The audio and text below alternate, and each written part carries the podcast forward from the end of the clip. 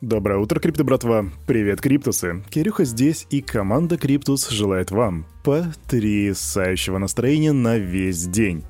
Надеюсь, у вас под окнами все хорошо и все спокойно, и ваши близкие, да и вы сами в полном порядке. Вообще, да, в наше время очень сложно понять на самом деле, что действительно хорошо, а что плохо, но знаете, в чем фишка блокчейна? Она в децентрализации. И это особенно касается биткоина. И это не мои слова, это слова Дэна Хелда, директора по развитию бизнеса биржи Кракен. А, он сказал, биткоин — это аполитичные деньги, это деньги для ваших друзей, это деньги для ваших врагов, это деньги для вас всех. Полная демократия, короче, ребятки. В общем, я вас приветствую на нашем утреннем Daily Digest, где команда Криптус рассказывает вам о том, что происходит на рынке и обо всех актуальных новостях. Поэтому начинаем мы прямо сейчас. Раз, два, три. Вжух. Давайте уже посмотрим на рыночек, а то мне самому не терпится, я его с утра не наблюдал. Итак, опа, красный цвет я вижу. Хм. Ну да, вчера было большой, большой рост, сегодня большое падение. У нас тут Осмо плюс 6,7%, а NC плюс 22%. Так, давайте посмотрим на аутсайдеров. Кто у нас больше всего минусов показал? Мина 3,5%, Мана 4% минусом, Санд минус 5%, а, Авакс минус 7%. Биткоин и эфириум. Биткоин 43 371, минус 2%, а эфириум 2902, минус 3,2%. В общем, у нас сегодня все немножечко просело. Интересно, что капитализация рынка при этом просела достаточно не сильно, она составляет до сих пор 1,9 триллиона, а индекс страха и жадности, ну, логично, вполне проседает, это 39 пунктов. Кстати говоря, об эфириуме за неделю с криптобирж вывели эфириума на 1 миллиард баксов. Это данные аналитической компании Into the Block. То есть в период с 22 февраля по 1 марта вывели примерно 327 тысяч эфириумов. Это 982 миллиона баксов, а возможно уже сейчас чуть поменьше, учитывая капитализацию, но примерно 1 миллиард. Вообще, в свете последних событий я считаю, что есть некоторая актуальность поговорить не только о крипте, но немножко и о фиате, потому что сейчас идет такое некое противостояние между первым и вторым. И вот вам свежая новость, она только-только прилетела, я ее еще не проверял, поэтому, ребят, сделайте research. Но ЦБ Российской Федерации ввели комиссию 30% на покупку иностранной валюты, то бишь это евро, доллары и фунт стерлингов. Это значит, что если вы условно захотите прийти в какой-нибудь условный Сбербанк и купить, не знаю, долларов там на 10 тысяч рублей, то у вас только 3 тысячи рублей уйдет на погашение погашения комиссии. Это представьте, как вот если бы вы на Binance покупали себе USDT за рубли, да, и у вас была, была бы комиссия 30%. Я, честно, не знаю, сколько сейчас там комиссия составляет именно с покупки ну, фиат и так далее, тем более, что у нас есть P2P, но представьте, 30%. Это немыслимое число. Если некоторые из нас все еще там биткоин-минималисты могут считать, что ну это же биткоин, ну какой мировой масштаб, то я вам так скажу. Рыночная капитализация биткоина теперь выше, чем у тайского бата, мексиканского песо, российского рубля, саудовского реала и сингапурского доллара. Об этом мне стало, между прочим, известно от твита от Blockworks. Так что, ребята, возможно, какое-то будущее вот в эти непростые дни строится уже прямо сейчас. Ну а теперь давайте к новостям. Некоторые пользователи из России, которые пытались внести средства на Binance при помощи карт российских банков, получили сообщение о том, что российские банковские карты на данный момент не поддерживаются.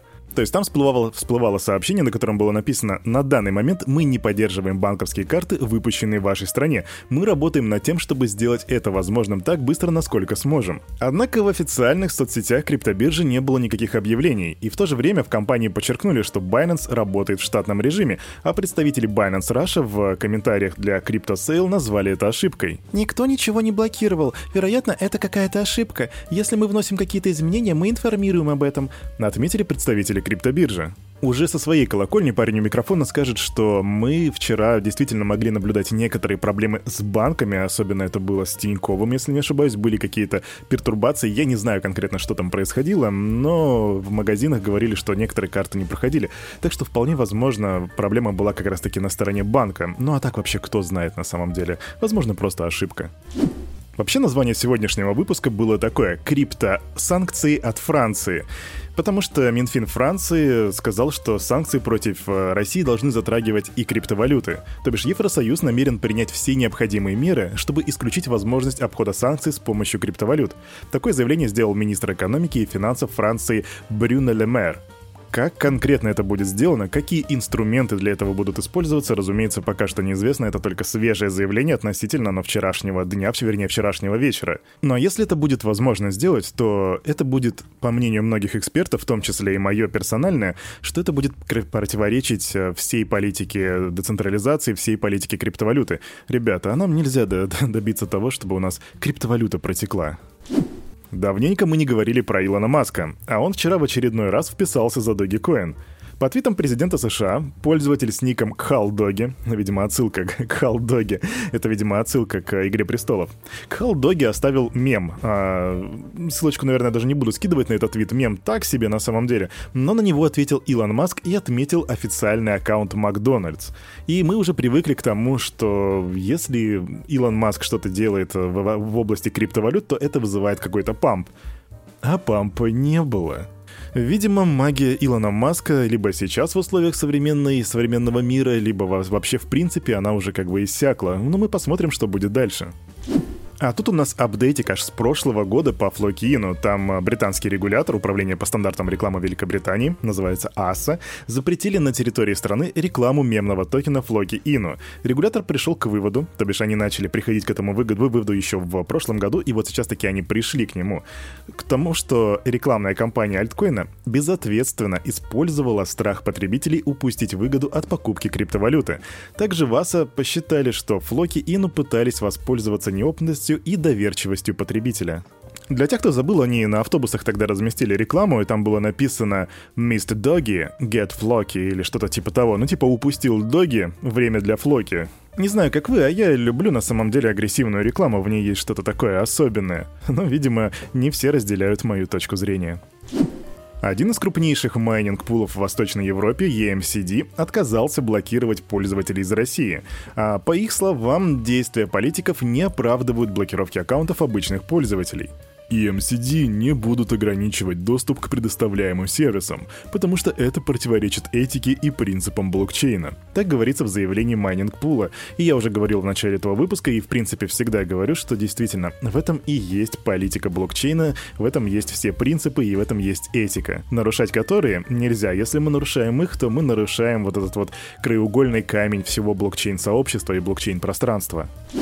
А вот тут интересная история об амбициях и утверждениях и о том, что многие люди не любят признавать свои ошибки.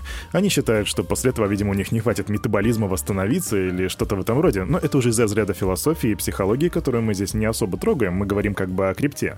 Так вот ситуация. Основатель хедж-фонда Citadel а, Кен Гриффин в интервью для Bloomberg заявил, что в 2022 году компания выйдет на рынок цифровых активов и начнет активно использовать криптовалюты. Также Гриффин признал, что занимал ошибочную позицию по отношению к криптовалютам. И эту историю вы, возможно, не помните, но в далеком 2017 году, 5 лет назад, между прочим, Гриффин жестко высказывался о криптовалютах, сравнивая их с тюльпаноманией и предупреждал криптоинвесторов об убытках из-за огромного пузыря на рынке цифровых активов. Тюльпаномания — это такая ситуация в Нидерландах была, когда на фоне всеобщего ажиотажа значительно повысилась стоимость луковиц тюльпанов. Я долгое время был в лагере скептиков, но рынок криптовалют сегодня имеет рыночную капитализацию около 2 триллионов, что говорит о том, что я был неправ в своих прогнозах. Также Гриффин добавил, что считает появление криптовалют одним из лучших событий в сфере финансов за последние 15 лет. И особенно учитывая то, что рынок криптовалют уже показывал оценку в 3 триллиона, помните, были такие светлые времена, а, то, возможно, действительно именно сейчас лучшее время, чтобы признать свою ошибку и войти в этот рыночек. А на этом, на это утро у парня за микрофоном все. С вами был Кирюха, и команда Криптус желает вам, чтобы вы берегли своих близких и были здоровы в эти непростые времена. Также помните, что все, что здесь было сказано, это не финансовый совет и не финансовая рекомендация. Обязательно сделайте свой research. Развивайте финансовую грамотность и прокачивайте критическое мышление. Будьте здоровы и в безопасности. Stay safe, guys. До свидания.